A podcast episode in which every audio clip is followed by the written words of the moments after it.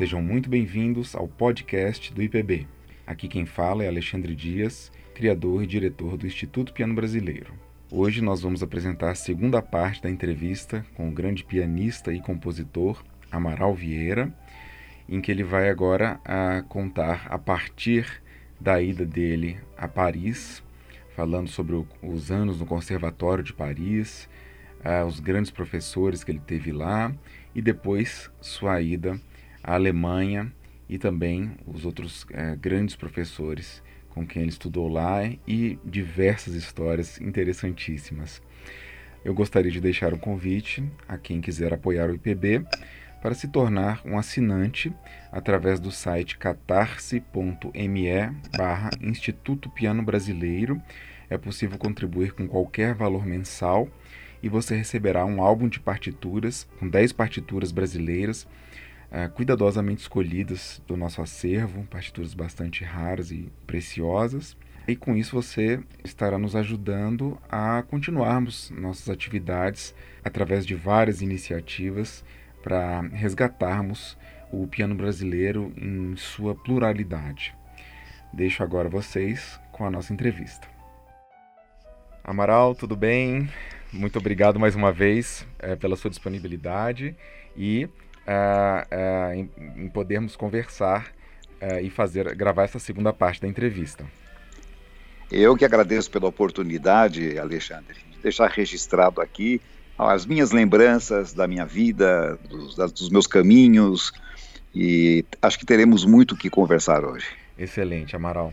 É, na entrevista passada, nós terminamos Sim. quando você uh, havia tocado o concerto de Ravel uh, e o embaixador uh, da França estava presente, ele ofereceu uma bolsa de estudos e uh, você conseguiu essa bolsa e comunicou à sua família aos 14 anos que iria se mudar para a França.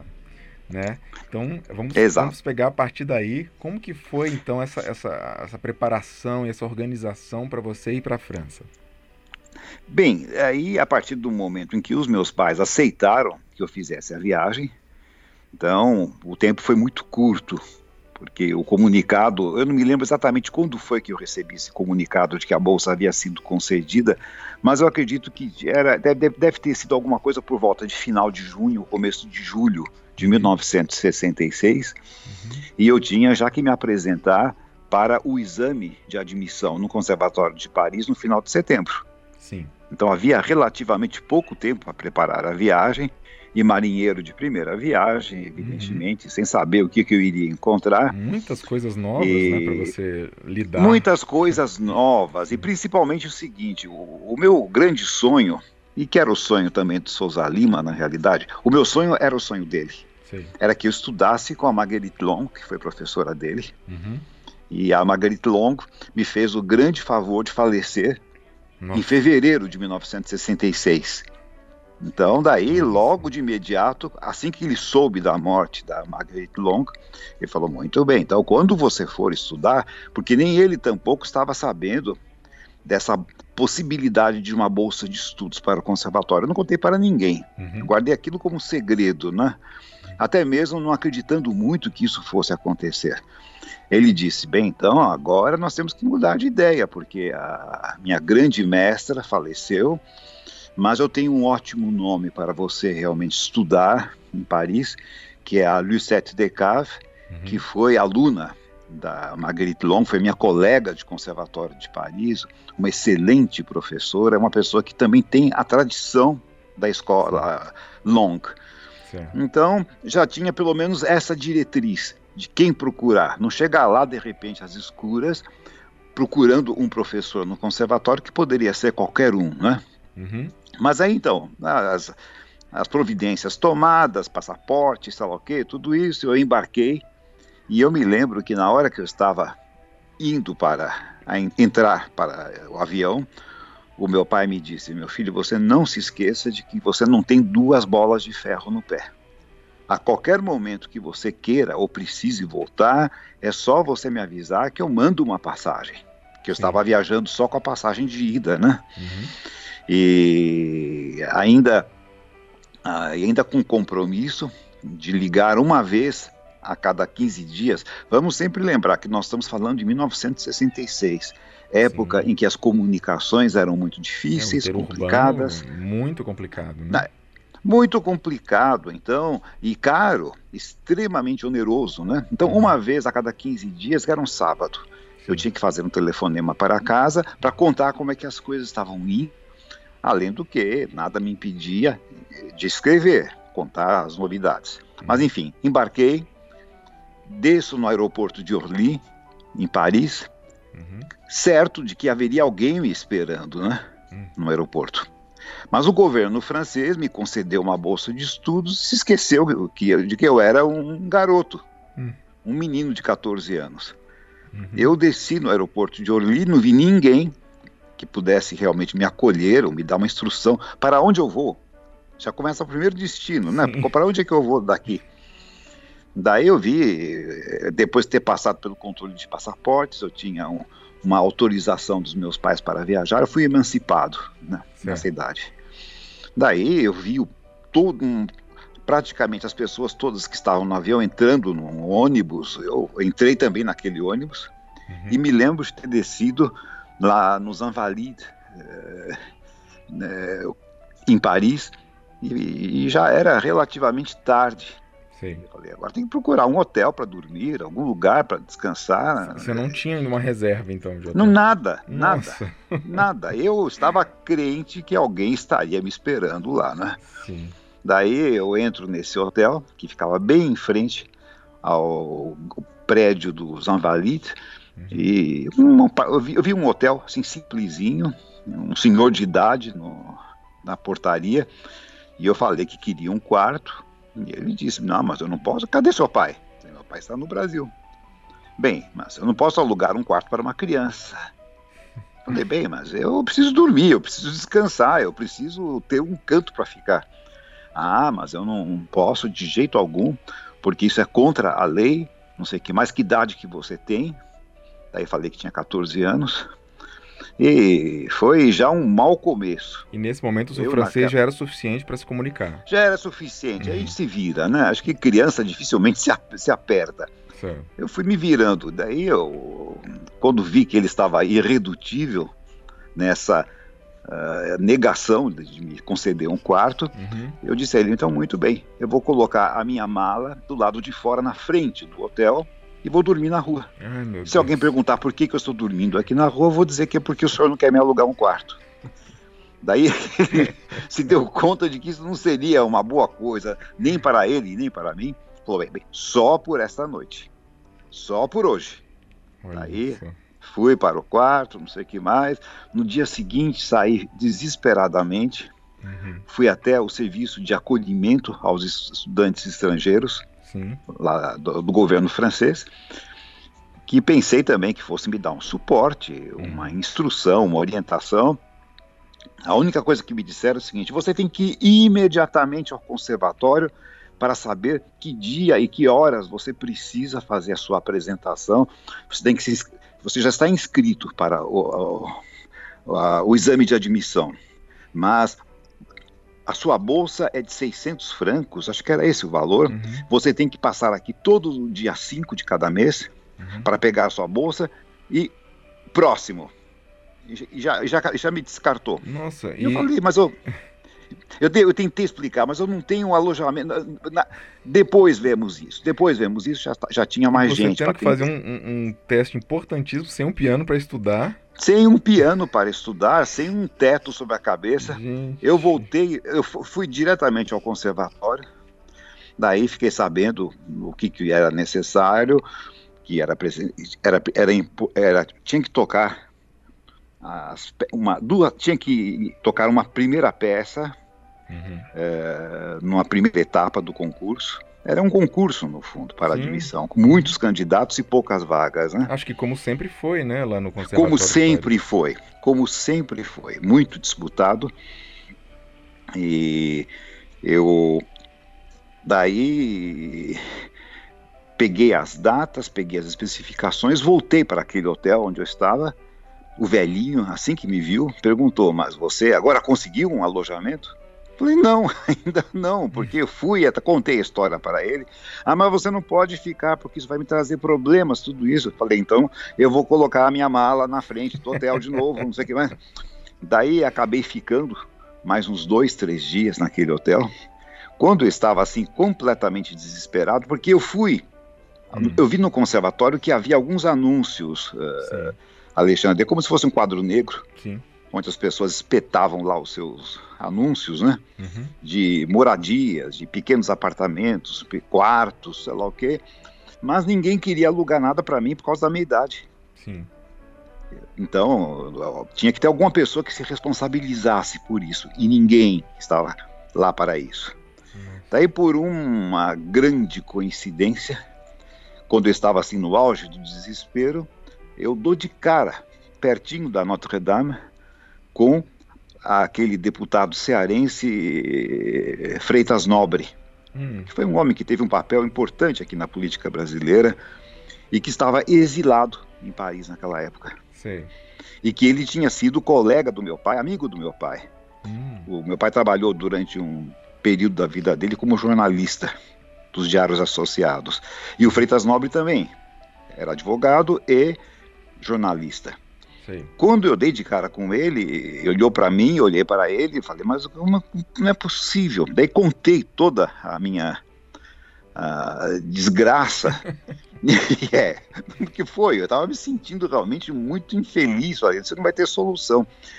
E ele falou assim: não, fique tranquilo.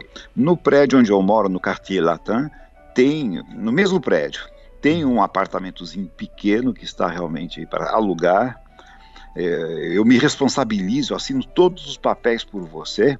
Falei, mas eu preciso alugar um piano também. Vamos até a loja de pianos. Eu assino para você também todo, eu me responsabilizo. Essa parte você tire da cabeça que vai ser complicada, porque eu vou te ajudar no que eu puder.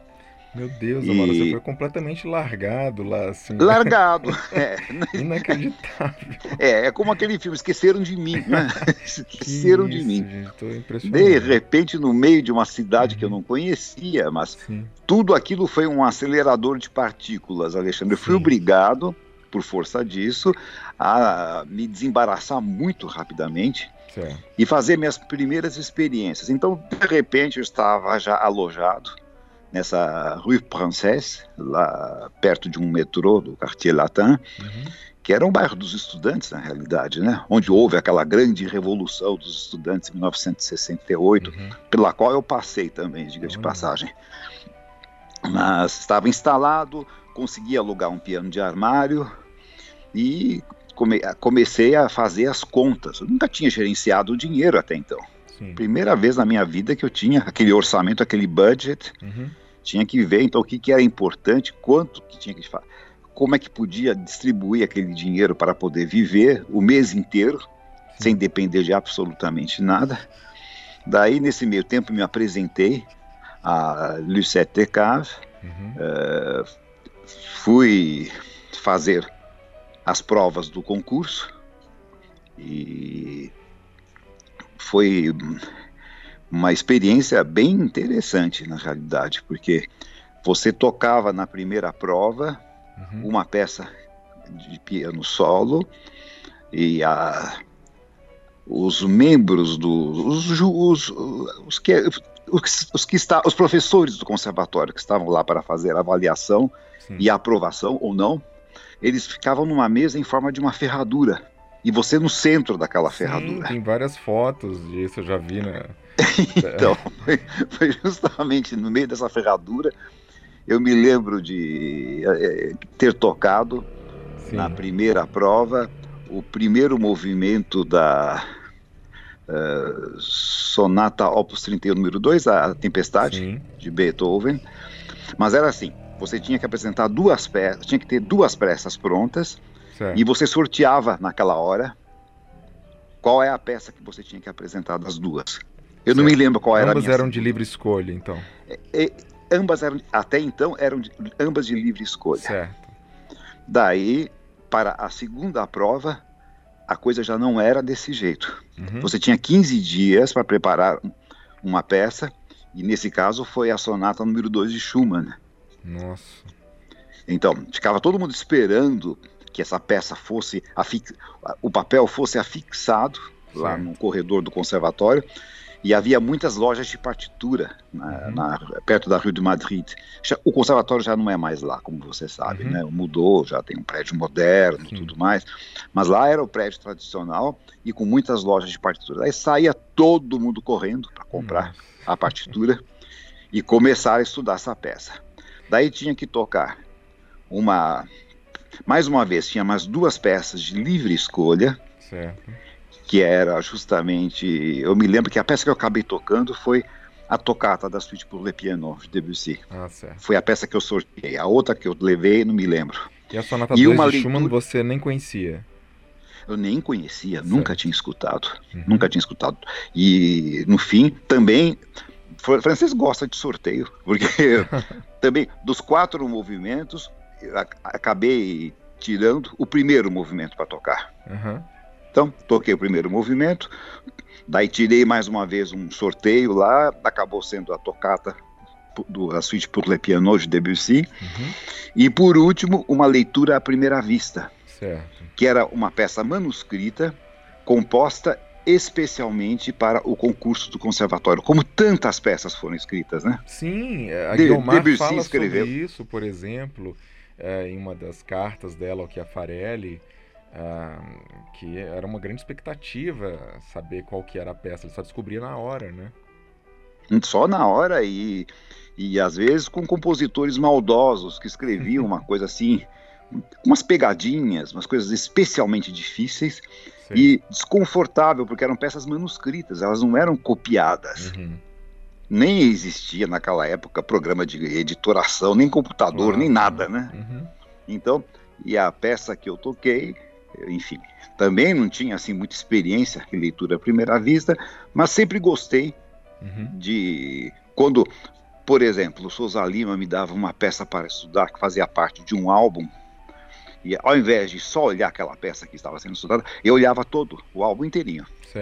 Para ver, para ver do que se tratava, uhum. para conhecer melhor o compositor. Então, um certo traquejo eu tinha. Uhum totalmente insuficiente comparado ao traquejo e à experiência dos franceses, que já começam a fazer leitura à primeira vista, acho que no berçário. é impressionante como eles dão valor uhum. e como treinam isso, né?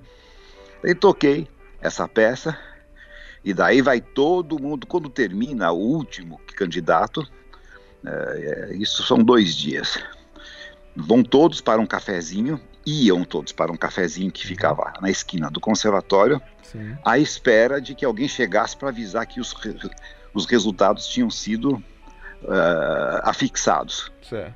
E é, eu achei bastante divertido que eu estava lá esperando que esse resultado alguém chamasse para ver eu e todos os outros que estavam lá, né? Uhum.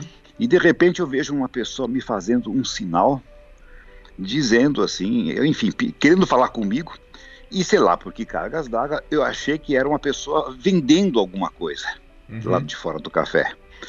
E eu achei que ela estava vendendo gilete. Imagine, é, o que, pode explicar uma coisa dessa? E eu fazia um sinal assim que não, e a pessoa fazia um sinal que sim, mas como tinha, estava lotado o café, a pessoa não estava conseguindo nem entrar. Quando eu saí, eu vi que era o, aquele pianista, o Gabriel Taquinot, uhum que também tinha sido aluno da Marguerite Long, que fez uma belíssima carreira, uma integral de Poulenc, que não foi superada até hoje. Uhum. Um pianista excepcional e que queria dizer que ele tinha gostado muito da minha prova. Ah, ele estava na banca, que... então. Ele estava na banca. Certo. Ele estava na banca. Ele não era professor do conservatório, mas uhum. estava na banca. Eles chamavam também pianistas de fora, né? Entendi. Daí então fui, fui admitido fui para fui me apresentar no dia certo para a classe da Lucette Cave uhum. e lá foi uma experiência já bem interessante porque eu não sabia se as aulas eram aulas uh, que seriam dadas uh, individualmente ou aulas em grupo de que jeito que aquilo ia funcionar, né? Amaral, antes eh, de prosseguir nessa parte, é só uma, uma, uma, coisa, uma questão é, antes de você, outros brasileiros célebres passaram por essa mesma uh, prova, né? Esse mesmo tipo de concurso. Sim. Só para deixar registrado aqui, Guilmar Novaes, Magda Talhaferro e Souza Lima foram alguns dos que também fizeram provas para o Conservatório de Paris brasileiros, ah, né? E, sim, e, sim. E, e, passaram concorrendo com muita gente. Então é uma coisa uh, fantástica. É, é um, um, grande feito você ter passado. Eu imagino que você deva ter concorrido com pessoas bem mais velhas também, né? Sim, eu era dos mais jovens. A, a, média de idade era assim 18, 19 anos. É, até os 20, vamos dizer. Mas eu estava entre os mais jovens uhum. e me lembro que estava participando também um pianista búlgaro, mais ou menos essa idade, 17, 18 anos de idade, fantástico. Tocou lá um primeiro movimento da, da sonata número 7 de Prokofiev, que foi uma coisa assim assombrosa. A gente escutava do lado de fora, né? Sim. Tinha tinha um pouco de vazamento de som, Entendi. a gente não era autorizado absolutamente a estar presente. Uhum. Aquilo era uma coisa intramuros, né? Somente os professores do conservatório e o candidato que estivesse se apresentando que poderia estar lá dentro. E quantos eram mais ou menos? Quantos concorrentes? Ah, olha, eram, eram uns 300 concorrentes. Nossa. 300 concorrentes. Só que metade, mais da metade, acho que duas terças partes já caíram na primeira prova. Olha só. Esses já foram eliminados logo na primeira penada. Sim. E daí, então, eu me preparei para essa segunda prova, passei, Perfeito. me apresentei à classe da Lucette Tercave. Uhum. Então, fiquei sabendo como é que ela, como é que ela trabalhava. Ela Certo. trabalhava assim, é, três tardes é, por semana, com classes é, de quatro, cinco alunos cada uma. Uhum. Então os alunos sempre estavam. Mas o seguinte, os alunos que não eram da quarta-feira, por exemplo, eles poderiam também, eles podiam também comparecer, assistir às aulas. E aquilo então tinha assim uma espécie de um, um uma, uma aura, uma espécie de um de uma pretensão a ser uma aula quase que pública. Sim. Porque a, o professor se, se, não tiver uma natureza muito humana, uhum. ele de repente está se apresentando para os outros. Sim. Então, não era uma situação muito confortável, muito agradável, mas daí, logo de cara, fiquei sabendo qual era o meu dia e, e uma professora assistente. Uhum. Essa professora assistente era casada com aquele grande compositor francês que aqui é pouco conhecido. Na França ele é muito ele é muito uh, respeitado, aquele Tony Aubin. Uhum. E essa assistente eu tinha que ter duas horas, duas aulas com ela por semana. Sim. Com a Lucette eu tinha também duas aulas por semana de, de piano. Daí eu comecei a me dar conta, Alexandre, uhum. que a carga de trabalho era realmente muito volumosa. É quatro aulas aula de piano por semana é muito por além semana. do normal. Isso não era nada. Não era nada. seria uma isso. por semana, né? Uma por semana, exatamente. E aulas longas, aulas que Sim. empatavam uma tarde inteira. Sim. Depois eu tinha aulas de uh, harmonia, solfejo, uh, contraponto, Sim. com um compositor francês, que eu gostava muito dele, Christian Manin. Ainda é vivo, uhum. tem 85, 86 anos de idade. E... Nessa parte você já era bem versado com as aulas do Arthur Hartmann. É, o Hartmann tinha me preparado muito bem. Mas eu pensei assim, as, as aulas, por exemplo, com, com o Christian Manin, que eram aulas de, de matérias teóricas, eu acho que o termo um pouco infeliz, né? Porque da ideia de uma coisa realmente que não tem aplicabilidade prática, Uhum. e bem ao contrário, é de suma importância. Sim. Mas eram au- aulas de quatro horas de duração. Nossa. E eu imaginava que aquilo fosse assim, pensando em cabeça de brasileiro né? Uhum. e de garoto, né? Ah, deve ir lá dar um passar um exercício, daí fica todo mundo olhando para a parede alguma coisa. Era alucinante. Enquanto ele passava um exercício que você estava resolvendo, você, mas não, era, não eram aulas individuais, eram, uma- eram classes de 20, 25 alunos. Certo. Ao mesmo tempo, ele tinha uma assistente que chamava você, Uhum. ou um, um aluno de cada vez, para Certo. fazer um solfejo melódico E para mim foi uma experiência nova, eu nunca tinha feito isso até então. Uhum. Começava assim com uma clave de sol, daí você vai cantando, ela vai acompanhando, dali a pouco muda para uma clave de dó na primeira linha. Hum. E daí muda de repente para uma clave de fá, daí ia, pass... ia mudando de clave assim a cada, a cada minuto. E solfejo tonal minuto. ou atonal? É, mais tonal do que atonal. Certo. Depois, com o passar do tempo, isso foi complicando. Uhum. Mas era. Eu me lembro que essas quatro horas eu ficava assim, muito ocupado. Porque daí fazia ditado. Sim. Ditado a três vozes, ditado a quatro vozes. Quatro vozes. Desde quatro vozes. E assim. E como é que era? A pianista tocava e devagar? A to tocava, uma, tocava uma vez devagar. Sim. E tocava uma segunda vez. Certo. Daí você já tinha que anotar os primeiros quatro, cinco compassos imediatamente, reconhecer campo harmônico, reconhecer ah, o pulso daquela Sim. determinada peça. Daí tocava mais uma vez, mas cada vez ela ia encurtando, não tocava mais a peça completa. Ela pegava para frente.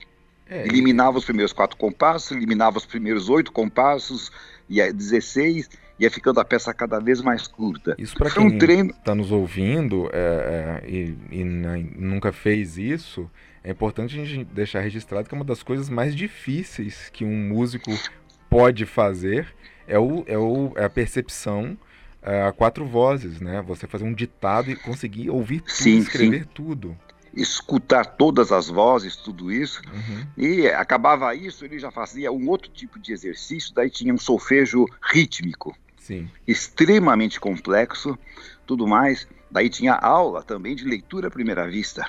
Sim. Duas vezes por semana. E foi ali que eu aprendi, justamente com essa professora, uhum. alguns macetes de como a gente deve fazer, agir para diante de uma leitura à primeira vista. Ela sempre dizia, leia de baixo para cima, leia do grave para o agudo. Sim. Você tem essa péssima mania, esse péssimo hábito de querer sempre ler de cima para baixo, de ler a melodia e depois chegar para o bar. Pensa primeiro no pé. E a mulher era, assim, uma senhora muito idosa, Sim.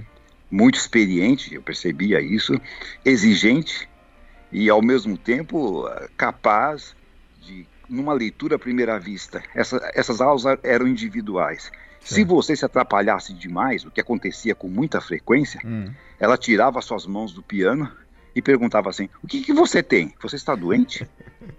você está doente? E sei lá por que cargas d'água, essa senhora chamava-se Emile Drapier.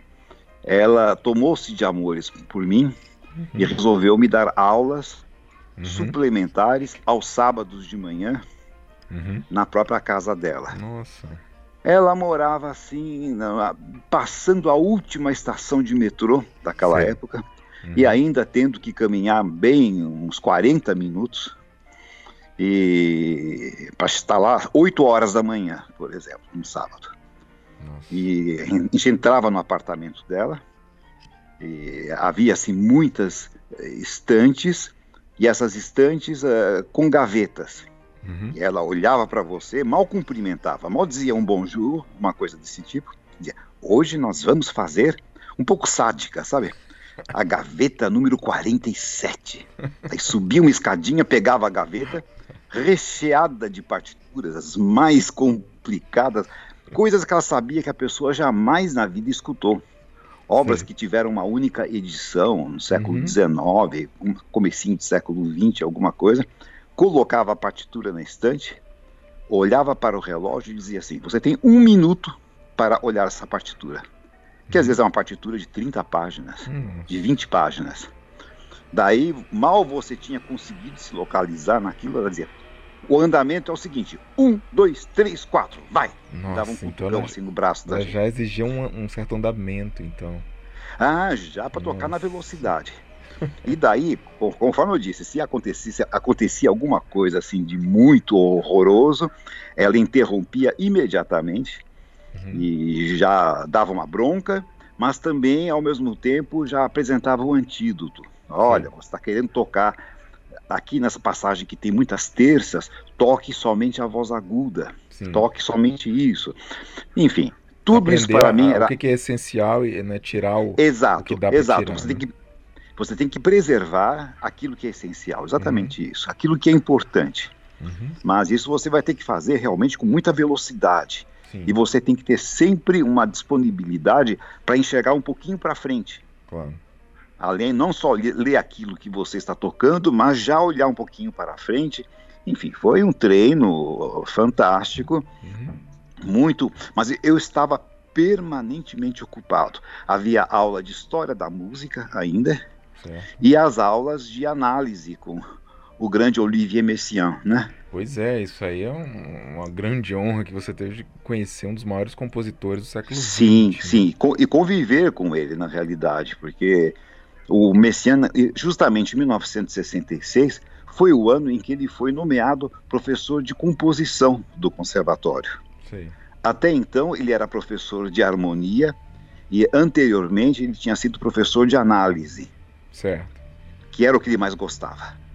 Ele era realmente imbatível. Em análise musical, dificilmente a gente poderia encontrar alguma pessoa mais capacitada do que ele. Certo. Então, as aulas eh, eram muito mais de análise do que de propriamente dita de composição. Mas e que tipo de obras assim que vocês analisavam? Ah, muito Beethoven, Sim. muito Wagner, uhum. muitas obras francesas, muito Debussy. E em partituras e... orquestrais ou formações e, menores? Também, também. Com pequenas formações uhum. inicialmente, depois aquilo foi ampliando. E uma coisa que eu gostava muito de ouvir dele, ele tinha muita admiração por Vila Lobos. Ah, Gostava muito. Só gostava muito de Vila Lobos, sempre se referia de uma maneira positiva, e muito embora não gostasse de muita gente não, sabe, Alexandre? Sim. Tinha, ele era muito restritivo no gosto musical. Ele dele. conheceu Vila Lobos? Conheceu? Conheceu. Conheceu.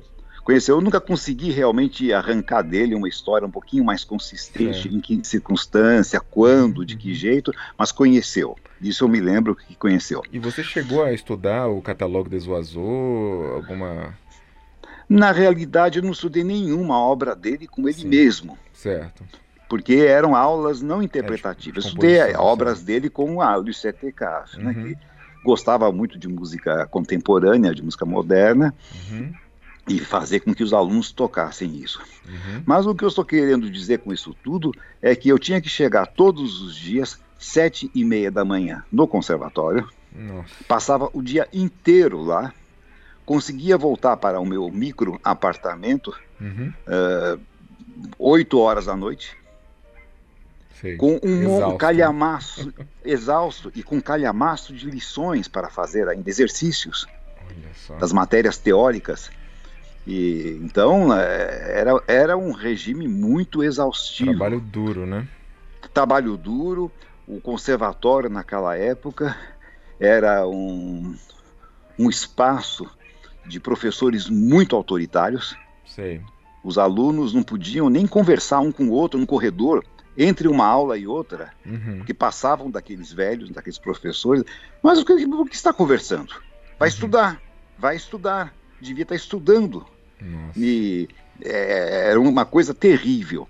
Era uma coisa terrível, um monitoramento permanente eu fazia as refeições lá mesmo, o almoço, Sim. e, na, e o jantar eu fazia num restaurante universitário que estava perto de onde eu morava na ocasião. E no almoço você e... tinha contato com os seus professores, discutia? Não, não, não, imagine, isso não existia. Ah, tá. Era totalmente isso segregado, existia. né? Segregado, os professores faziam as refeições num outro lugar, Entendi. num outro espaço. Eram só os alunos que estavam lá e alguns funcionários do próprio conservatório, né? Certo. Era um sistema muito arcaico. Entendi. Era muito mas arcaico. Mas também de um padrão de excelência, talvez assim. Sim, sim, mas desumano. igualar, né? Mas é, é, des, é desumano. Claro. Eu posso dizer a você isso, porque tendo chegado à França, ainda tão jovem como eu cheguei, uhum. e sozinho, eu pensei que, puxa vida, alguns dos professores fossem me convidar para um Natal, para uma, um ano novo, alguma coisa. Nada. Ah, então... Nada. Tinha é, vire-se, né? Distanciamento, né? Distanciamento, é uhum. da natureza deles. Certo. Não é que não fossem cordiais, mas achavam que isso não fazia parte, certo. não era apropriado. Mas aí eu quero contar uma experiência que eu acho que foi bastante interessante, uhum. que quando eu estava no meu primeiro ano de Paris, então finalzinho de 1966. Daí eu fui informado de que teríamos pequenas férias de Natal. Sim. 14 dias, duas, duas semanas de férias. Uhum. A partir do dia tal até o comecinho de janeiro. Daí a Lucette Cave chega para a classe toda reunida e diz: Muito bem, no dia 8 de janeiro ou 9, não vou lembrar disso agora e também é irrelevante, audição dos alunos. Uhum. Todos vão tocar Escarbot, do Gaspar de la Nuit, do Ciclo de Ravel. Gente do céu, eu, eu nunca tinha ouvido isso. É eu nunca tinha escutado. É uma das peças mais difíceis do repertório, né? Uhum. E todos vão tocar a mesma peça, como se fosse peça de confronto, uhum. que também é bem, é bem da natureza do francês isso. Ao menos do francês daquele tempo, né? Aquela coisa de gostar muito de competição, gostar muito de ver quem é o melhor da semana, o melhor do mês, o melhor do semestre. Daí saiu todo mundo correndo para comprar essa partitura. Engraçado, eu me lembro. Um parênteses que isso é uma, é uma característica muito associada ao americano hoje né? Sim, é verdade. Não, não, a gente talvez não ligue tanto né, ao francês, mas é interessante esse depoimento que você está dando. Que naquela época, na época era sentia, muito né? competitivo, é uhum. tudo em termos de competição. E daí eu cheguei com aquela peça em casa, uhum. falei, ah, mas isso não é intocável, não dá para tocar. Já tinha tocado coisas difíceis, tocado o concerto do Ravel, que também não é brincadeira. Mas Sim. aquilo tinha novidades, tinha coisas difíceis. Só que o francês, os alunos franceses que da, da classe da, da, da Lucette Cave tinham aquela habilidade, aqueles anos de treino de leitura à primeira vista, Sim. de saber o que, que deixa de lado, o que toca, para poder, poder se virar, para poder Sim. dar conta de um recado, uhum. um, um prazo, um período de tempo muito curto como esse. É de preparar uma primeira versão, pelo menos, né, que possa ser apresentada. Sim, exato, uhum. exato. Eu tive. É, eu, eu, tive a impressão de que eu não ia conseguir fazer uma coisa. E você dessas. não tinha acesso a gravações? Como é que era? Nada, assim? nada. Então você estudou nada. a peça sem realmente nenhuma referência auditiva? Sem nenhuma referência. Sem, sem nenhuma referência para ser apresentada nessa tal audição, que é uma coisa mais sem fantasia na minha cabeça. Mas que interesse você pode ter em escutar de repente 15, 16 pessoas tocando a mesma peça? uhum. só para efeitos de comparação, né? Uhum. Mas eu vi que muitos também tiveram dificuldade. Não fui, eu não fui o único, não. Sim. Os meus colegas dessa época de, de conservatório que, que, que, se destacaram na vida musical eram o Pascal Roger, Sim. grande pianista, e as duas irmãs Labec, que eram ah, minhas você colegas. Foi colega das Labec? Ah, nós tínhamos aula no mesmo que dia. Fantástico. E que eram muito ridicularizadas pelos outros alunos, porque sempre diziam que eram duas caipiras. É, é maldade, maldade de, de, pessoa jovem, né? Bom, para quem está nos ouvindo e... e... não conhece as irmãs Labec, por favor, é, procure no YouTube. Elas são, assim, talvez o duo mais virtuoso que você possa ouvir de piano. sim, sim, sim, sim. Elas se deram muito bem, fizeram uma belíssima, fazem uma belíssima carreira, né? Uhum. E é, já naquela época elas, enfim, é, é também muito da natureza do francês. É, gostar muito de alguém e gostar e detestar muito uma outra pessoa. Sim. E os professores também não eram diferentes. Tinham as suas preferências. Então, quando resolviam pegar no pé de um determinado aluno, aquele então podia apresentar algo de altíssima qualidade, mas todos os defeitos eram encontrados. E quando gostava, Daí já tinha assim uma uma conivência, já Sim. tinha uma indulgência, indulgência. De, de, dar, uhum. é, de dar uma desculpa, de relevar Sim. mais facilmente alguma coisa.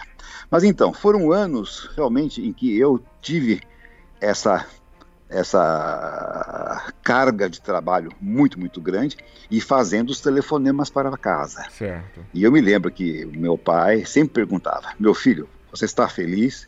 Você quer voltar? E eu dizia: Não, está tudo muito bem. Eu estava profundamente infeliz. Eu Você tenho que admitir infeliz, isso. Não... Estava muito infeliz porque eu me sentia sobrecarregado. Nossa. Eu tinha que cuidar de tudo. Eu vinha, eu vinha de uma vida como eu até mencionei na entrevista anterior, Sim. de um garoto de classe média brasileira que nunca tinha se levantado para pegar um copo d'água. Uhum. Daí da noite para o dia eu tinha que cuidar inclusive de roupa, eu tinha que cuidar de alimentação, porque eu tinha eh, as refeições no conservatório e no restaurante universitário durante os dias da semana. E no final de semana não era assim. Sim. Então eu tinha que me organizar muito para poder fazer essas coisas, para poder fazer também as tarefas, as lições.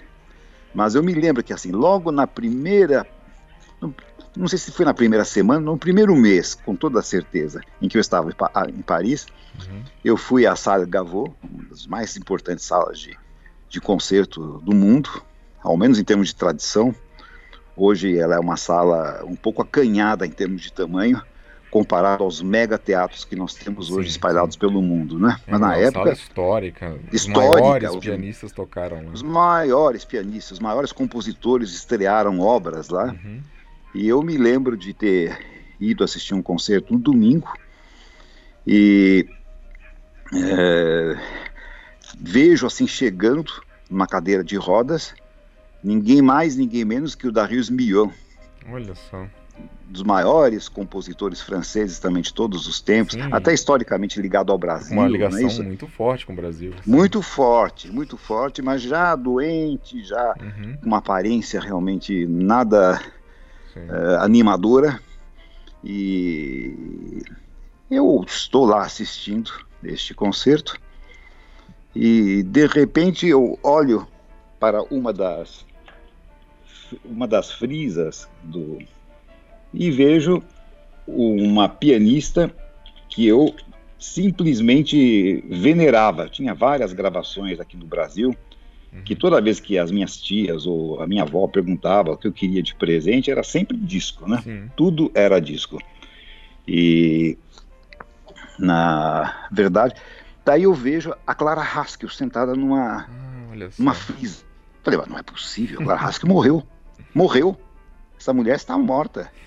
Eu sabia direitinho quando tinha morrido. Se não me fala a memória, 1960 uhum. foi quando ela morreu.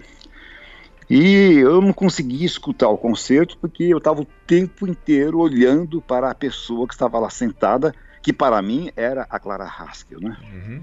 Quando chegou no intervalo do concerto, um senhor que era que mostrava lá os lugares onde a pessoa deveria se sentar, um deles, né?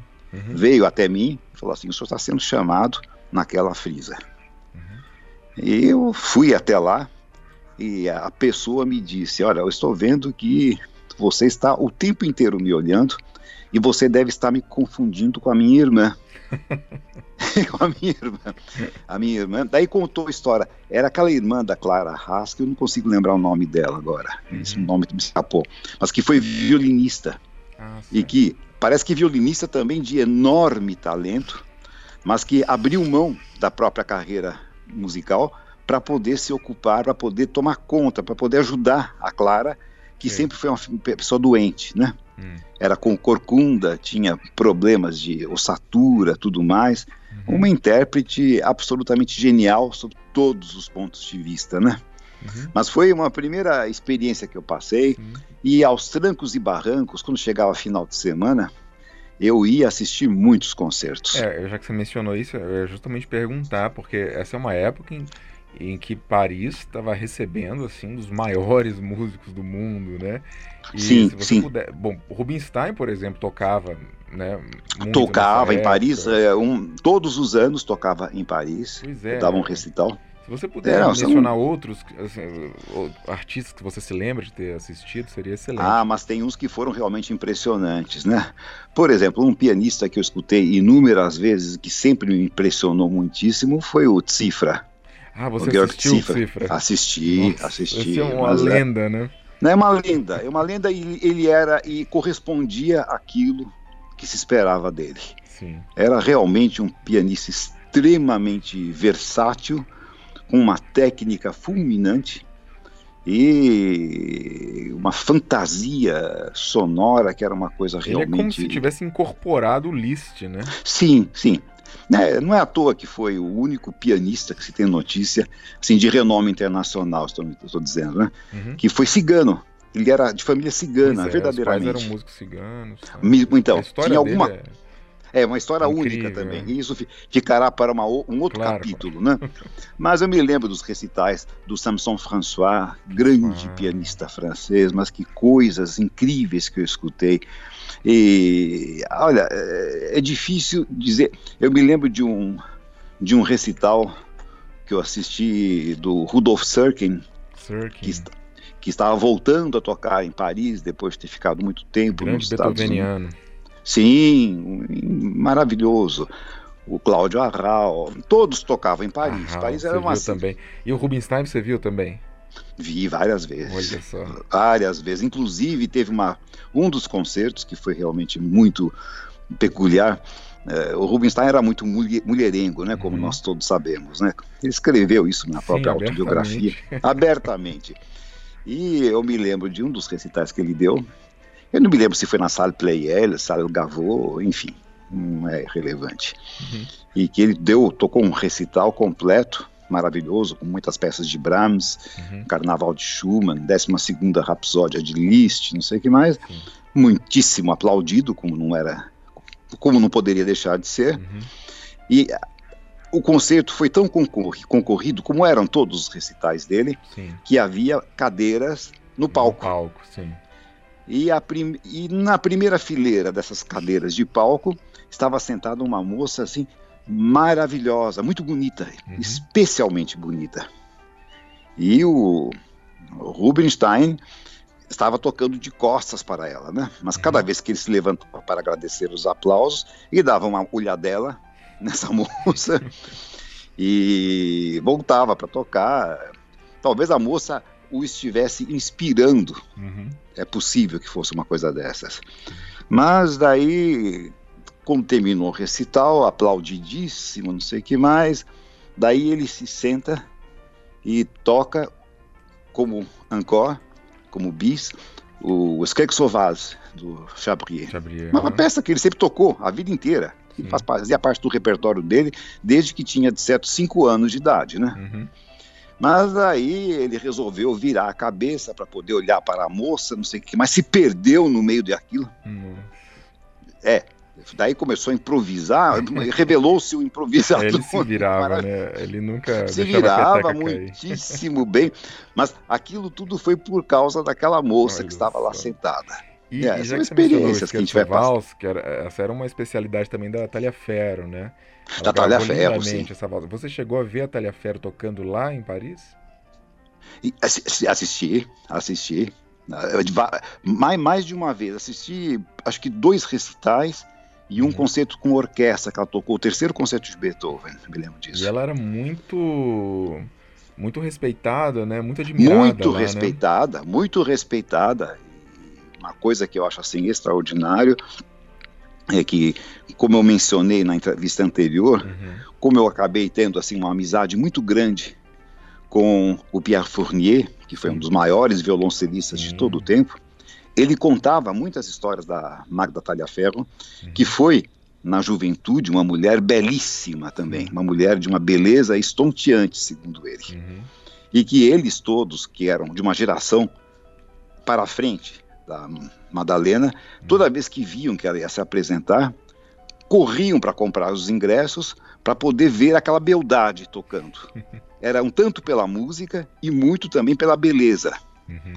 E ele comentou comigo que uma das coisas que ela fazia é coisa de outro tempo, né? Estamos falando do começo do sim, século XX, 1920, 1925, sei lá o quê, uhum. que ela quando tocava um concerto com orquestra, ela entrava com aqueles decotes que ela usou até o final da vida, diga uhum. de passagem, muito elegante sempre, muito vaidosa. E enquanto a orquestra tocava a introdução, ela tirava do piano, onde já tinha deixado preparado, um pente para ficar para ficar se penteando. E daí a meninada quase morria, né, de achar que daí punha o pente de novo lá dentro no piano, tocava lá o que tinha que tocar, daí pegava de novo o pente. Era um, uma pianista com um que tinha um apelo erótico muito grande, né? Ela trabalhava a vaidade de uma maneira assim. Sim, sim. E, uma história que o Fournier me, me, contou, e eu não quero duvidar dele, porque era um homem totalmente idôneo e sem nenhuma necessidade de criar um factoide, ou criar uma notícia, um fato inexistente. É, ele dizia que ela tinha assim, uma ligação muito grande com Forré, né? Forré gostava muito dela. Sim, sim. Só que a diferença de idade era como se fosse ou o avô ou o bisavô uhum. uh, dele, né? E que ela, uh, durante o processo de composição, muitas vezes o Forré a chamava e ela ficava deitada numa marquise, uma marquesa, uma uhum. marquesa, é, que ficava estrategicamente colocada assim, a uns 10 passos do piano, onde compunha, uhum. nua, completamente nua, posando para que ele compusesse. Eu nunca ouvi uma história dessa. É, essa parte ela Já não sou... falava nas entrevistas, não. ela falava que ela, que ela é, participava, ali via ele compondo e tudo. Chegou a fazer sim, turnê sim. com ele, tocando a balada, sim. né? Sim, é, exato. Foi uma grande intérprete dessa peça, né? É. Não, mas acho que era eu não creio que tenha havido alguma coisa, pela idade dele já mesmo. Sim. Mas eu acho que havia é, esse, esse, essa inspiração inesperada. A gente imagina que só pintor Sim. precise de um modelo uh, nu, uma pessoa nua na frente para poder pintar. Ele se inspirava na Madalena para compor as últimas obras. É uma coisa assim extraordinária. Você jamais lerá isso em qualquer biografia e é uma, até uma maneira maravilhosa que você está me oferecendo é um, de que eu não morra com essa informação. É um, um registro documental aqui que você está deixando. É, é, de uma pessoa que realmente merece todos os créditos. Sim, sim. O grande violoncelista Pierre Fournier, que me contou essa história. Mas daí voltando para os meus, sim, para os meus estudos de, é de estudos foram no Eu fiquei dois anos e meio no conservatório, até certo. que terminou a minha bolsa de estudos. Uhum. E eu já tinha uma bolsa para a Alemanha, que é, havia sido obtida mesmo através do Zeman, do Zeman, ah, desculpe, do, do Hartmann, certo. que como ele foi vice-reitor da Faculdade de Música da Universidade de Freiburg, Sim. então ele dizia, ó, tem um pianista que eu respeito muito e que eu gostaria muito que você estudasse com ele. Eu vou fazer o pedido de uma bolsa para você, uhum. para o DAAD, serviço de intercâmbio alemão, né? Brasil-Alemanha. Não, não, é, não é Brasil, não, é internacional. internacional. E daí eu ganhei essa bolsa. Ela me foi concedida praticamente quase que na sequência da bolsa da França. E a gente conseguiu ir adiando. Foi adiando, foi adiando, uhum. até que em 1969, então, eu que já estava que não conseguia mais ver aquele conservatório na minha frente, porque foi realmente uma experiência. Mas, mas você teve que interromper os estudos, então, lá no Conservatório de Paris, ou você chegou a terminar? Olha, eu. Você sabe que até hoje eu não sei isso. Até hoje eu não sei, porque na realidade eu poderia ter ficado mais seis meses, Sim. mas numa, não havia motivo para isso. Certo. Se eu ficasse mais seis meses no conservatório, uhum. eu não sei qual teria sido o grande ganho disso, Sim. mas eu perderia a bolsa para a Alemanha. Ah, estava entendi. no limite. Perfeito. Estava no limite de aceitação, de, de, de ter início. Eu precisava iniciar. Com... Emendei. O estudo na Alemanha. Mas daí quando eu chego à Alemanha, Alexandre, foi realmente uma uma benção. Eu me hum. sentia assim como se tivesse saído do inferno e chegado ao paraíso. Porque era um ambiente totalmente oposto aquela coisa opressora que era o Conservatório de Paris, era um ambiente de liberdade, Sim. um ambiente em que a gente podia realmente respirar música. É, era era um outro, outro, mundo. Isso, Eu sentia de... Não, porque é, talvez é, a imagem que nós temos é o que os franceses são de uma tradição latina os alemães, eles uh, têm uma outra linhagem, né, anglo-saxônica. É, a gente pensa que os alemães são duros. Pois é, a visão que nós doces, temos né? é justamente o contrário do que você está colocando é, aqui. Mas você, você, é, você, mas eu foi o oposto. A, a minha experiência, oposta, né? pelo menos, foi totalmente oposta. Interessante. Durante os, os anos que eu estive em Paris, eu me sentia realmente muito miserável assim, no sentido uh, psicológico. Sim. Eu fui resistindo, fui até o final do, dos estudos, mas aquilo chegou a um determinado ponto, porque é, é difícil, tantos anos passados, a gente tentar realmente transmitir a quem estiver nos escutando uhum. qual era o sentimento que a gente que, que, que estava dentro do nosso coração. Uhum. Essa coisa da, da, opressão tem muito a ver com a implicância. Uhum. Os professores do conservatório eram extremamente implicantes. Sim. Eles realmente não podiam ver você fazendo nada que não fosse monitorado por eles não davam você a menor liberdade de nada. Eu deixei de contar muita coisa a respeito desse episódio do conservatório. E logo Por exemplo, que tinha uma facilidade enorme e com a sua idade, né? É, certamente que... podia conquistar a admiração das pessoas, né?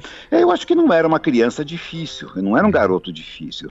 Mas eu encontrava, assim, muitas barreiras. Certo. Tanto que, na realidade, isso é uma coisa que eu não gostaria de deixar de contar. Porque uhum. já estou chegando na Alemanha Sim. e não estou mencionando uma figura que foi de importância capital para a minha formação, uhum. que foi o meu professor informal do conservatório, que era o Pierre Sancan.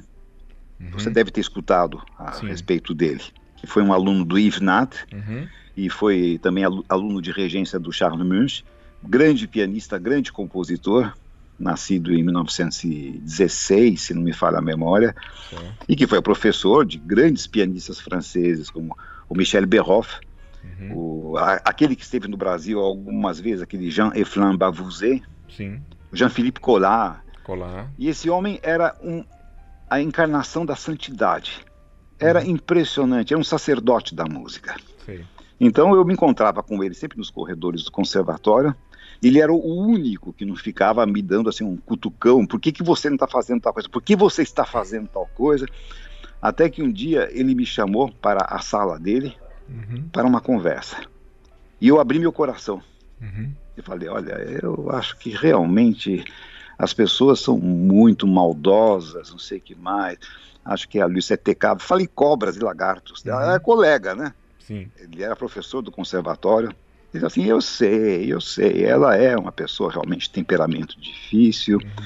ela gosta muito de jogar um aluno contra o outro, uhum. ela gosta muito de puxar a corda para ver até onde a pessoa resiste, mas não se deixe impressionar muito com isso, não. Olha, se você quiser, venha uh, até a minha sala, quando eu não estiver com alunos, alguma coisa, toque para mim, eu terei muito prazer em dar algumas uh, orientações, algumas sugestões do que você deve fazer, não deve fazer. Uhum. Então, o que me manteve lá por esse período de tempo foi mais esse contato com o Sankan, sem contar que, para poder justificar um pouco essa minha opinião, esse, esse meu depoimento, essa, uhum. esse meu ponto de vista em relação a Lucette Decave, é, como eu já disse, ela tinha aquela assistente Sim. que eu tinha duas aulas por semana. Sim. A Lucette Cave gostava de marcar os dedilhados na partitura com canetas coloridas. Uhum. Ou era verde, azul, é, vermelha. Talvez ela tivesse alguma sequência que ela pudesse se lembrar quantas vezes aquela peça já foi levada para a aula, né? Uhum. E, a, a, e a assistente, que tinha um nome curioso de Clavius Marius, não sei uhum. por que tinha esse nome, mas ela só podia escrever a lápis nas, nas partituras. Sim. Então, quando eu chegava para a aula com a repetidora, com a Madame Clavius, ela dizia assim: Mas quem foi que marcou esse dedilhado? Estava na cara que foi a Lucette Caro. Está marcado a tinta, né? Sim. Ela dizia: Ah, ela não gostou do dedilhado que eu marquei. Vamos ver agora se ela prefere esse dedilhado: 2, 4, 5, 3, 1, 2. Chegava na aula com a Lucette, ela dizia, mas quem foi que marcou esse dedilhado? Foi a sua assistente. Mas ela não entende nada, ela não sabe nada, mas já se viu coisa igual. Ela não gostou daquele que eu marquei. Deixa eu marcar então agora esse aqui, 321544. Daí, e assim as duas não se entendiam. Quando finalmente uma peça estava realmente mais ou menos pronta, porque onde uma dizia para você crescer, a outra dizia para você diminuir. Hum. Onde uma dizia para você fazer um ralentando, outra dizia para você fazer um afretando. E era tudo o oposto. E você Mas virou quando... o elemento de, digamos, o, o meio da, dessa briga delas, né? É, e, um mas, mas todos, todos passavam por isso. Sim. To, alguns talvez se importassem menos, mas aquilo me incomodava muito, porque uhum. eu via uhum. que não havia, não falavam a mesma língua, né? Sim. Mas daí a Lucette K, no segundo casamento dela, ela foi casada com aquele maestro francês Louis Forestier, uhum. que aqui também é pouco conhecido, mas na França regeu concertos importantes, na Inglaterra, na, na Europa de um modo geral. Sim. E daí, quando a peça estava finalmente pronta, entre aspas, você ganhava o direito de poder tocar essa peça finalizada uhum. para o marido da Lucette Cave. Uhum. Também sempre um sábado de manhã, num horário que você ainda nem acordou direito, nossa. Aí, morando também nos arredores de Paris, que era o lugar mais chique de se morar naquele momento, então tem que sair super cedo de casa. Uhum. Daí tocava, daí entrava, ela nunca estava presente, só o marido. Sim. Dizia: O que, que você vai tocar, meu pequeno? Ah, eu vou tocar a sonata uh, Opus 2, número 3 de Beethoven. Uhum. Ah, então toque, por favor. Aí tocava. Daí ele dizia: Muito bem. Por que, que você está começando essa peça com essa dinâmica? Foi a sua esposa que disse. Ah, mas ela não sabe nada. É. Começava tudo de novo, mas ela não sabe nada. Imagine que falta de ideia. Por que, e esse pedal longo aqui? Por que, que você está mantendo esse pedal? Foi a sua esposa que disse para manter, mas ela não sabe nada. Imagine, vamos limpar esse pedal, vamos encurtar, está muito longo demais. Então, você veja que havia mesmo elemento suficiente para você se sentir atormentado, né? Claro. Com pessoas com opiniões diferentes a respeito de uma interpretação, a respeito de uma obra, tudo isso. Mas, enfim, é, eu sobrevivi a tudo. Muitos começam a opinar na mesma coisa, é natural que haja divergências, né? A gente Sim. tem que seguir uma linha. É exato. Agora eu acho que uma professora e uma assistente Sim. tem que ter pelo menos o mesmo tipo de conduta, né? o mesmo tipo pois de é. pensamento musical. Mas enfim, eu sobrevivi a tudo isso. Não foi Mas fácil. Você chegou a dar algum recital lá? Ou só participou dentro do conservatório. uma peça? Como é que, como é que dentro é? do conservatório, sim. Uhum. Dentro, a gente era até incentivado a fazer então isso. Então você deu um recital, uma... um recital solo no conservatório?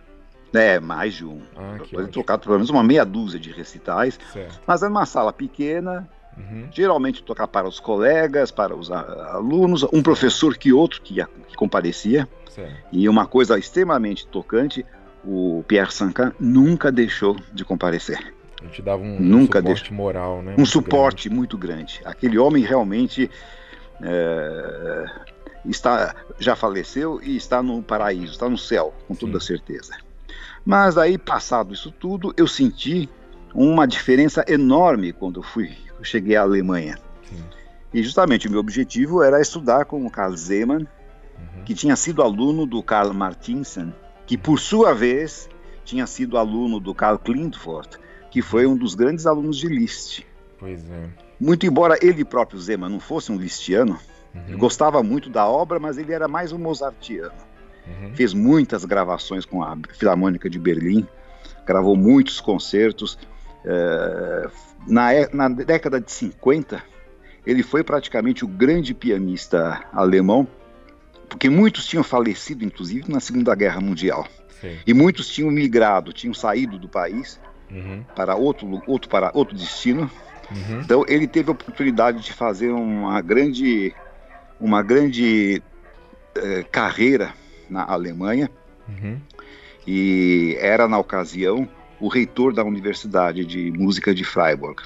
Certo. Então prestei o exame de admissão também para estudar com ele e tive aulas de piano com o Zeman e aulas de composição com Konrad Lechner. Só um parênteses, esse Amaral, Lechner... É, é, você mencionou aí o Zeman ser é, um descendente de Liszt, né? descendente, digamos, na genealogia pianística, né?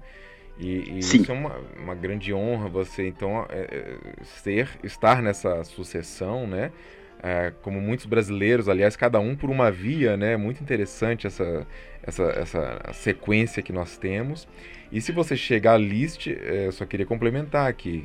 Você chega a, a Czerny, ou Czerny. Sim. E se você chega a Czerny, você chega a Beethoven. A, né? Beethoven. E sim. depois a É uma Haydn. linhagem realmente... Sim, raríssimo. Né? E, a, e a boa sorte que nós temos de que Liszt formou uma grande escola, não é, Alexandre? Sim.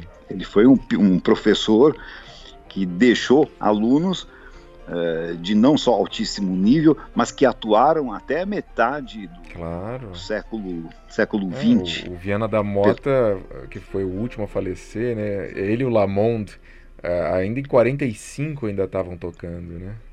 Bem, tem uma 1945. gravação dos concertos de dos dois concertos de Liszt tocados pelo Zauer, Emílio von Pois é. Zauer, Uhum. em 1949. E são versões absurdamente lindas, porque não é tocado com aquele com aquele desespero que a gente está Sim. acostumado, assim, velocidades eh, astronômicas. É, É, o tocado com... tinha uma, um, um- uma- um estilo mais aristocrático de tocar, né? Ele Sim, sim, sim, sim. não, não tinha aquele elemento Então foi uma assim, boa- de, de, de desespero, né? Não, não. É tudo muito declamado, muito Sim. claro, tocava com uma sonoridade muito cultivada. Sim. Então eu tive a boa sorte de que o Zeman, tendo estudado com Martinsen, que por sua vez foi aluno do Klintfort, Sim. então tinha elementos da tradição listiana, e a gente pensa que uma tradição é uma coisa que está sempre registrada, mas tem muitos elementos que são elementos de tradição oral, Sim. que vão passando de professor para aluno e que não foram formalizados obrigatoriamente num Ah, livro, sim. num compêndio. O ensino de piano é fortemente é, calcado nessa tradição oral, né, Amaral? Exato, exato. Então foi, foi muito bom, mas ao mesmo tempo foi um grande choque, porque Uhum. quando eu prestei este concurso para a entrada no- na Universidade de Freiburg, o Zeman, então, já me.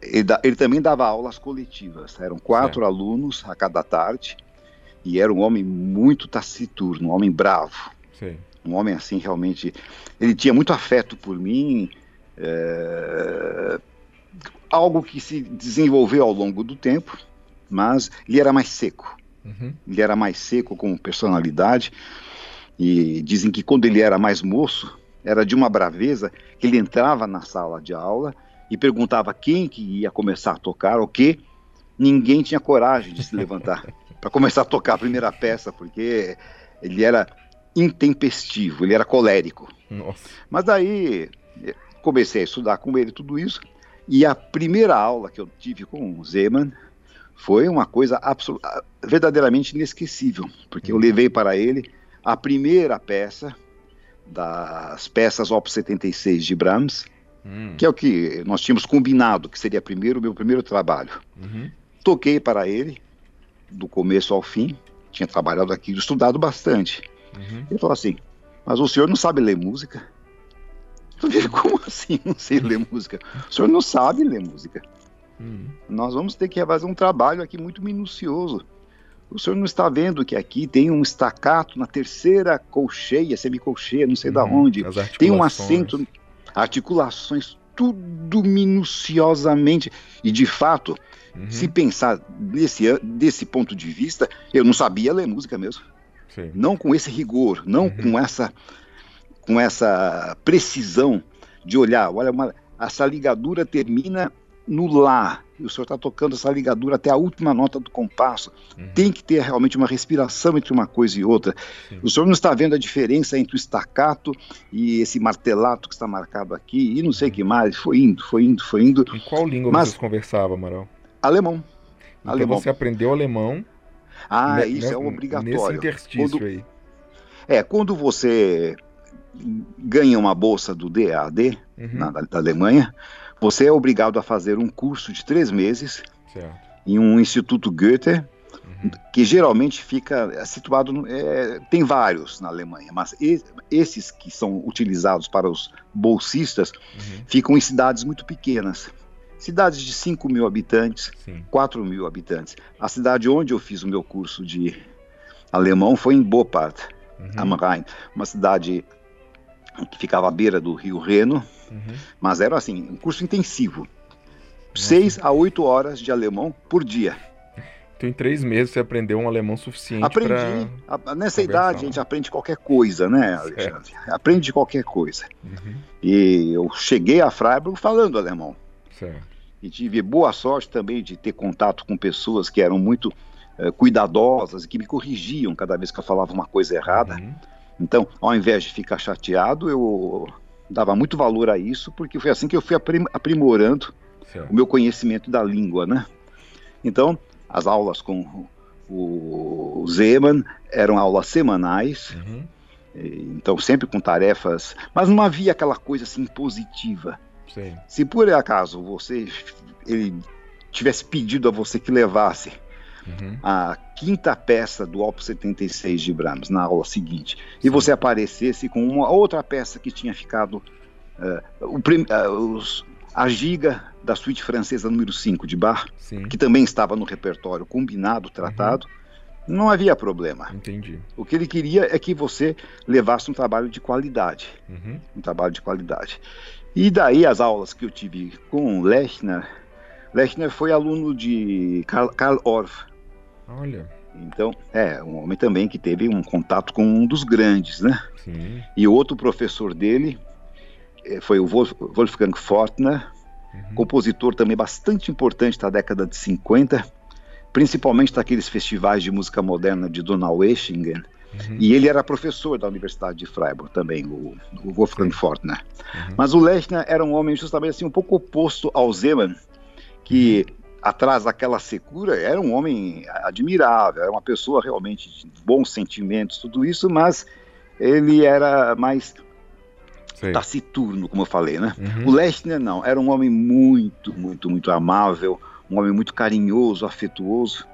O Lechner e... te dava aula de composição. Composição, perfeito. De composição, com, as, com todas as suas modalidades, né? Uhum. Com, com uh, a harmonia, no, com, com contraponto, micro contraponto, que foi uma coisa que eu aprendi com ele, nem sabia da existência disso até chegar lá é, micro contraponto. Não sei se uma pessoa precisa disso para viver, mas enfim. Interessante que nesse momento você já tinha então passado pelo Hartmann e pelo Messiaen. Então você já Sim. chegou ali com extremo, uma bagagem muito rica, talvez só precisando de alguma, algum polimento, né? Não, na verdade o Lechner tinha muito a oferecer, porque ele era um professor, Alexandre, muito propositivo, sabe? Não impositivo. Uhum. Ele tinha muita habilidade enquanto você levava uma composição, porque a gente, quando a gente fala em aula de composição, a maior parte das pessoas imagina que você a cada semana leva uma composição nova, né? Não. O levar uma composição é uma exceção.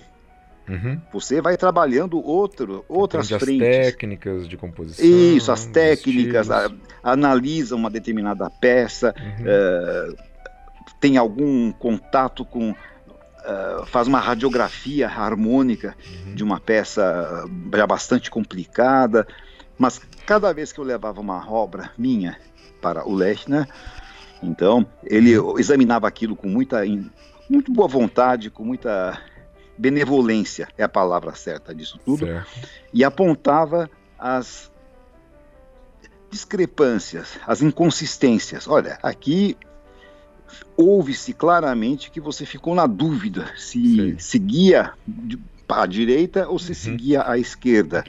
Isso é uma coisa que não deve acontecer, uhum. a menos que você queira fazer disso um elemento de contraste na sua Sim. composição, tudo isso. E com o Lechner eu aprendi muito mais do que com Messiaen as técnicas de vanguarda. Olha só. Ele era um homem muito informado, um homem muito interessado em absolutamente é, tudo. Que tipo de e técnica de vanguarda? É, a técnica dodecafônica, a, a música atonal, a música concreta, uhum. tudo isso ele entendia muito bem. Certo. E curiosamente, hoje eu entendo talvez muito melhor como é que isso é possível que tenha ocorrido desse jeito. Ele era um homem da música antiga. Ele certo. tocava a viola da gamba, tocava as flautas né, medievais. Uhum. E era muito interessado e muito versado, muito respeitado nessa área da música antiga. E no outro extremo, tinha um conhecimento abissal das técnicas mais modernas de composição. Certo. E ele incentivava muito que a gente frequentasse os festivais de música moderna de Donaueschingen, uhum. que era assim a meca da música de vanguarda da época. Música, música eletrônica então, você não chegou a, a, fazer experimentos, então? Fundamentos. Certo. Eu tive, tive uma, ele me encaminhou a um determinado professor que também não era a praia dele, sabe? Não era a Seara, não era, é onde ele, ele não se considerava muito versado nisso tudo. Uhum. Mas na realidade eu tive assim uns rudimentos, uhum. entendi como é que funcionava aquilo, mas nunca me interessei especialmente certo. por isso, nunca me interessei. Uhum. E fui compondo e escrevendo peças, tudo isso. Uhum. Cheguei a escrever um concerto para piano e orquestra, que Sim. foi tocado experimentalmente, porque a, a, faculdade de Freiburg tinha uma orquestra, uma orquestra sinfônica. Inclusive, o professor de regência lá de Freiburg era o um professor, eu não consigo lembrar agora o primeiro nome, é o Travis. Uhum. E esse Travis foi quem gravou, por exemplo, boa parte da trilha sonora daquele filme 2001, Uma Odisseia no Espaço. Ah, olha só. É, acho que a peça que ele, a peça que ele regeu, inclusive, foi a peça do Ligeti, aquele Sim. Lux Eterna, né? Uhum. Acho que foi ele quem regeu isso, entre outras peças. Então, a orquestra estava lá justamente para fazer um trabalho uhum. com os estudantes dos vários instrumentos, e a faculdade de Freiburg era absolutamente fantástica naquele momento. Professores da faculdade de Freiburg, entre outros, Aurélie Nicolet, professor de flauta, o Heinz Holliger, professor de oboé, hum. um dos maiores oboístas de todos os tempos, de uma maneira incontestável, Ulrich Koch, um dos maiores violistas de todos os tempos, Wolfgang Marschner, violino. Então, é, era uma escola que atraía pessoas de todos os lugares do mundo, uhum. e esses alunos desses grandes professores é, participavam dessa orquestra, uhum. tocavam lá. Certo. E, então você então, propôs o seu concerto para piano e ele aceitou. Foi o Lechner que falou com certo. o Travis, uhum. e no fim esse concerto acabou sendo tocado. Enfim, fizemos uma leitura do começo ao fim, depois repetimos isso uma vez durante uma apresentação, tudo em âmbito acadêmico, dentro Esse é da própria faculdade. que depois se extraviou, Amaral? Sim, exatamente. Ah, tá. A gente vai chegar nessa, nesse ponto. A gente vai chegar lá. Esse conceito se extraviou, assim como toda a minha produção dessa época. Nossa. Eu tinha escrito quartetos de cordas numa estética experimental, Sei. que eu estava aprendendo com o Lechner nessa ocasião. Mas todo esse material acabou se perdendo. Você quer dizer uma linguagem mais atonal? É, mais atonal. Uhum. É uma, é uma, é uma vertente pela qual eu não optei mais tarde. Certo. Então, eu não considero que essa, essa perda tenha sido muito substancial. Uhum. É claro, é trabalho que você fez, que você escreveu. Se bem que o concerto tinha uma vertente mais neorromântica. Sim. Tinha lá os seus momentos mais explosivos, tudo uhum. isso, mas era uma vertente mais neorromântica. Isso eu sinto um pouco Sim. que tenha sido extraviado, que tenha se perdido, mas isso aconteceu quando eu me mudei para a Inglaterra mais tarde. Sim, sim. Até então, eu, aí eu ia juntando as minhas peças, as minhas composições, e fiz o curso da Faculdade de Freiburg, fiz o exame final, uhum. é, que consistia em um recital público, certo. um recital para uma banca examinadora, uh, um concerto para piano e orquestra, uhum. que eu toquei o segundo concerto de Saint-Saëns, ah. e daí um concerto tocado a dois pianos para a banca examinadora, que eu não consigo, era o concerto do menor de Mozart. Uhum. E tive a boa sorte de ter me saído bem nessas apresentações.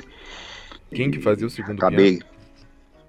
Ah, eu não me lembro. Um Era dos o... alunos do. Ah, tá. uhum. Um dos alunos do Zeman, que.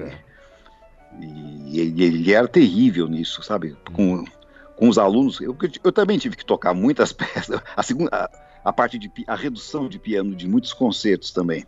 Certo. E ele dizia sempre: orquestra não tem pedal. então você tinha que se virar ao máximo. Fazer tudo no usando dedo. Usando min... É, tudo no dedo. A orquestra não tem pedal. Então, e ele tinha um aluno na ocasião, que era um aluno suíço, Hans Zutter, uhum. que esse conhecia de cor e salteado todos, toda a parte de segundo, pia, do, do segundo piano, da redução de orquestra, uhum. de todos os principais concertos. Os cinco de Beethoven, o concerto de Grieg, o concerto de Schumann, os dois concertos de Liszt, tudo isso é impressionante. Sim. Ele não era capaz de tocar a parte de piano solo. Olha só. Mas a parte de acompanhar é estranho e, uma coisa dessa. Amaral, você se formou então é, lá em, em Freiburg, é, no conservatório, como pianista. Então, como pianista. porque você fazia aula de composição e eu até queria aproveitar para já perguntar que é, sua vida então sempre teve esses dois caminhos muito fortes, né? Como Sim. pianista, intérprete e como compositor. Uh, você sempre sentiu isso dialogando um dialogando muito bem com o outro? No tempo da Alemanha, eu preciso dizer isso, um, que eu dei realmente muito mais peso à parte pianística. Certo. Eu não, eu não parei nunca de compor, nunca deixei de aprender, de estudar, de criar novas peças, uhum. mas o meu olhar estava muito mais voltado para a parte da a parte do piano. Certo. Foi eu investi num repertório realmente muito exigente Uhum. E o Zeman teve assim o bom senso de. Eu cheguei a Freiburg com 17 anos, né? Sim. Teve o bom senso de não me estimular a participar de concursos. Hum. Ele dizia: olha, o concurso tem as suas vantagens e desvantagens. A vantagem é que se você se sai bem, você tem um, um shortcut, um atalho Sim. para uma carreira, carreira, você consegue você consegue oportunidades, tudo mais, uhum. mas por outro lado, uh, o que a gente mais tem visto atualmente, ele participava muito de bancas de concursos internacionais, Sim. sabe, Alexandre? Uhum. Ele dizia assim, o que eu mais tenho visto ultimamente são uh, concorrentes profissionais. Hum, pessoas tá. que não fazem nada que não seja. A pessoa faz participar. carreira como Participando de concurso. Participando de concurso, porque Sim. na realidade, se a gente observar bem os programas da maior parte dos concursos, agora tem uma infinidade de concursos, Sim. muito mais do que havia no meu tempo, né? Sim. Mas os programas eram praticamente muito parecidos uns com os outros. Uhum. É um prelúdio de fuga do cravo bem temperado, uhum. estudos de Chopin, estudos de Scriabin, eventualmente, Rachmaninoff, alguma Sim. coisa do gênero, Debussy, Daí tinha que tocar uma sonata de Beethoven, uhum. tinha que tocar uma peça romântica. Então havia muito reaproveitamento de repertório. Sim. Claro, quando o concurso impunha, tinha uma peça de confronto que todos eram obrigados a preparar, essa daí era a exceção. Aproveitando que Mas você a maior repertório, parte... você se lembra do, do repertório que você tocou no seu recital solo de formatura? Me lembro, sim. Eu me lembro eu não sei se eu vou lembrar de tudo, mas eu me lembro que eu toquei a Fantasia Opus 28 de Mendelssohn, uhum. toquei a Sonata número 3 de Scriabin, toquei os três movimentos de Petrushka, Stravinsky, é, que mais? É, Petrushka, aliás, as... é uma peça dificílima, né? Eu toquei muito. Uhum. Toquei essa peça mais de 50 vezes em concertos e recitais. Toquei muito. Né? Infelizmente, é, nessa nossa profissão, você é melhor do que ninguém sabe disso. Infelizmente, o repertório estudado ele não permanece nos dedos, né, Alexandre? Bom, é. Se você, né, é, é, é uma injustiça. É, se, ficar... se a gente parar para pensar. É, um... Você investiu horas e horas e horas e horas para estudar Exato, uma determinada obra, fica cinco anos sem tocar, fica dez Nossa. anos sem tocar, se ficar uma semana sem tocar, já começa. É, eu ia dizer, eu ia dizer isso a você. Eu estou sendo muito generoso claro. de estender esse prazo. Então, né? você mencionou a Sonata 3 do Scriabin. É, nessa época, o Horowitz estava na, na, sabática, na longa sabática dele, ele ficou 12 sim, anos sim. sem tocar, né? E eu acho que o segundo LP que ele lançou, o primeiro foi de, de Clemente, o segundo foi de Scriabin, justamente com essa sonata 3, por volta de 55 ali. Aquela foi uma gravação que você ouviu antes de tocar essa sonata? Não a gravação do Horowitz. Certo. Não foi a gravação dele que eu escutei. Eu lembro de ter escutado a gravação de Sofronitsky, uhum. que era uma gravação que tinha o disco na escola. Estamos uhum. falando ainda da época de discão, LP, né? Claro, claro. E que a gente podia tanto escutar esses discos na própria biblioteca da faculdade, como também emprestar para levar para casa para poder ouvir, né? Uhum. Mas não havia assim essa facilidade hoje em dia de você entrar no YouTube, escutar o que você bem entende, o que você bem quer, na hora que você gostaria de ouvir, uhum. com várias interpretações diferentes. Mas é, foi bem interessante, porque é, eu, eu não vou dizer que o Zeman tenha torcido o nariz pelo fato de eu ter escolhido essa sonata para tocar, certo. mas era um, um, um, tipo de expressão musical muito é, contrária à natureza dele. Uhum. Ele admirava muito Scriabin, mas era um compositor com o qual ele se relacionava com dificuldade. Sim. Não era, não era assim o temperamento dele, né? Uhum.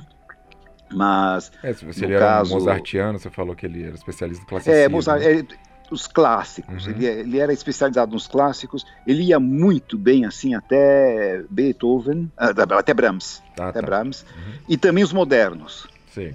Tem gravações dele, por exemplo, de obras para piano e orquestra de Darius Milhaud que ele fez, uhum. de compositores que faziam parte da, uh, da, da modernidade dos anos 50, dos anos 60 mesmo. Sim.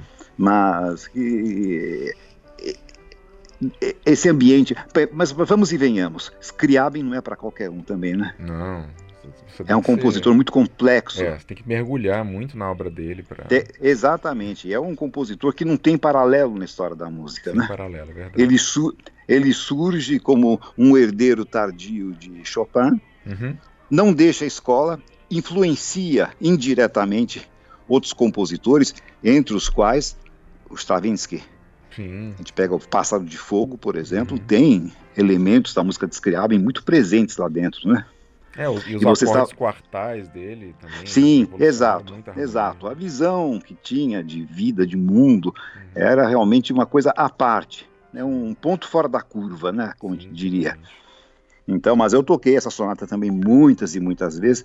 Eu fazia na, na realidade um programa, toquei muitas vezes esse programa russo, certo. que era a primeira sonata de Rachmaninoff para piano solo, hum. que é uma sonata de 45 minutos de Pouco duração. Tocada. Pouco tocada e maravilhosa. Uhum. É uma sonata contemporânea do conceito número 3. Sim. Com muitos elementos comuns. Agora é uma sonata que tem páginas em que você tem mais uh, tem mais uh, a cor preta do que cor branca. Tanta, tantas notas que tem lá dentro. Só caixas de notas, né? É, caixas, caixas de notas, é muito polifônica, Sim. às vezes tem sete, oito vozes trabalhando simultaneamente. Nossa. Então, o programa que eu tocava muito nessa ocasião, e depois que eu voltei para o Brasil também, eu uhum. toquei, apresentei este programa em várias cidades. Era a, a sonata do Rachmaninoff, a terceira do Scriabin, que eu às vezes também alternava para a quinta sonata, uhum. que é uma que eu toquei bastante também, e os três movimentos de Petrushka. Certo. Eu fazia um, eu fazia um programa sem intervalo. Achava que Nossa, uma quebra. É um repertório bem interessante e, e, os russos sempre são apaixonantes, né? Eu gosto muito com desse certeza, repertório. Então, na, na verdade, esses anos de Freiburg foram muito abençoados pelo fato de eu ter me sentido muito bem dentro do ambiente do, do, do, da universidade, uhum. ter escutado grandes intérpretes, que havia também uma temporada, apesar de não ser uma das cidades mais importantes da Alemanha, era uma cidade universitária. Mas ela tinha uma grande vantagem sobre as demais, Alexandre, uhum. porque ela ficava a 40 minutos de Estrasburgo, na França, e 30 minutos de Basel, na Suíça, na Basileia, né? Certo. Então, é, você usufruía das temporadas de concerto, uhum. tanto da própria cidade, Sim. como dessas cidades vizinhas. Por exemplo, o caso do Rubinstein, que Sim. depois da Segunda Guerra Mundial jurou de pé junto que nunca mais se apresentaria na Alemanha, coisa que ele fez. Ele realmente levou ao pé da letra, né? Uhum. Pelo fato de que vários parentes foram para campos de concentração e foram massacrados. Eu creio que os próprios pais dele foram. Sim, foram sim, sim. É uma, uma história realmente sim. terrível. Então é. ele tinha um grande ressentimento. Mas por outro lado, ele se apresentava em todas as cidades vizinhas à Alemanha. certo. para um público que era um público predominantemente alemão. Entendi. Eu não vou dizer que era uma hipocrisia da parte dele, porque ele sabia que as uhum. pessoas que iriam assistir esse concerto, eh, esse recital, Sim. seriam alemães. Uhum. Mas ele não pisava em solo alemão. Era um, uma, uma promessa que ele havia feito a si próprio e que se manteve fiel até o final. Mas eu escutei o Rubinstein tocando em Estrasburgo mais de uma vez. Escutei é, o Michelangelo tocando em Freiburg. Ah, Michelangelo. Você se lembra é que ele tocou? Ah, foi Debussy. Certo. Foi Debussy. O programa inteiro só com Debussy. Foi... Não, não, pelo contrário. Na primeira parte ele tocou a Sonata Opus 2, número 3 de Beethoven. Uhum. Daí fez um intervalo, que é uma sonata já bastante longa, né? 2, número 3 em Dó maior. Dó maior, isso. Sim. Aquela que começa com aquelas terças Perfeito. bem desafiadoras, uhum. né? E na segunda parte tocou um, diversas peças de, de Debussy. É um recital verdadeiramente inesquecível. Escutei o Kempf tocando Nossa. mais de uma vez. Uma vez eu escutei em Freiburg, uh, na outra vez escutei em Basel. Uhum. Uh, são pianistas que fazem parte da, da história é, da música, ou né? simplesmente que podem mudar a vida de uma pessoa em uma audição. Você ir a um recital desses, né? Você pode sair totalmente diferente. exatamente. É o poder que a música tem e principalmente a música quando interpretada com essa com esse nesse nível, nessa com essa qualidade, né? Nossa, excelente, Amaral. Olha, então, mais uma vez, é, vamos interromper neste momento aqui para retomarmos na, na próxima conversa, na próxima entrevista, a partir de sua, de sua ida à Inglaterra. E mais uma vez uh, eu te agradeço imensamente por trazer tantas histórias interessantíssimas aqui para nós, Amaral. Ora, Alexandre, é um grande prazer e agradeço pela sua paciência, pela sua benevolência em escutar histórias tão longas como as que eu tenho contado vale ouro, nesses dois encontros. Mas eu acho que isso vai ser de interesse também para quem estiver nos escutando, não é verdade? Com certeza, Amaral. É, isso realmente não, não tem preço e estou ansioso para ouvir é gravarmos a próxima parte deste importante depoimento que você está deixando. Muito obrigado e um grande abraço, Amaral. E igualmente a você também, Alexandre. Obrigado e boa sorte em todas as suas atividades brilhantes. Muito obrigado. Obrigado, igualmente. Tchau. E assim terminamos a segunda parte da entrevista com Amaral Vieira. Deixo aqui o convite para nos seguirem nas redes sociais, no Facebook, Instagram e também no nosso canal no YouTube, em que publicamos vídeos diariamente apresentando muitas raridades e o repertório brasileiro em toda a sua riqueza. Um grande abraço. Tchau.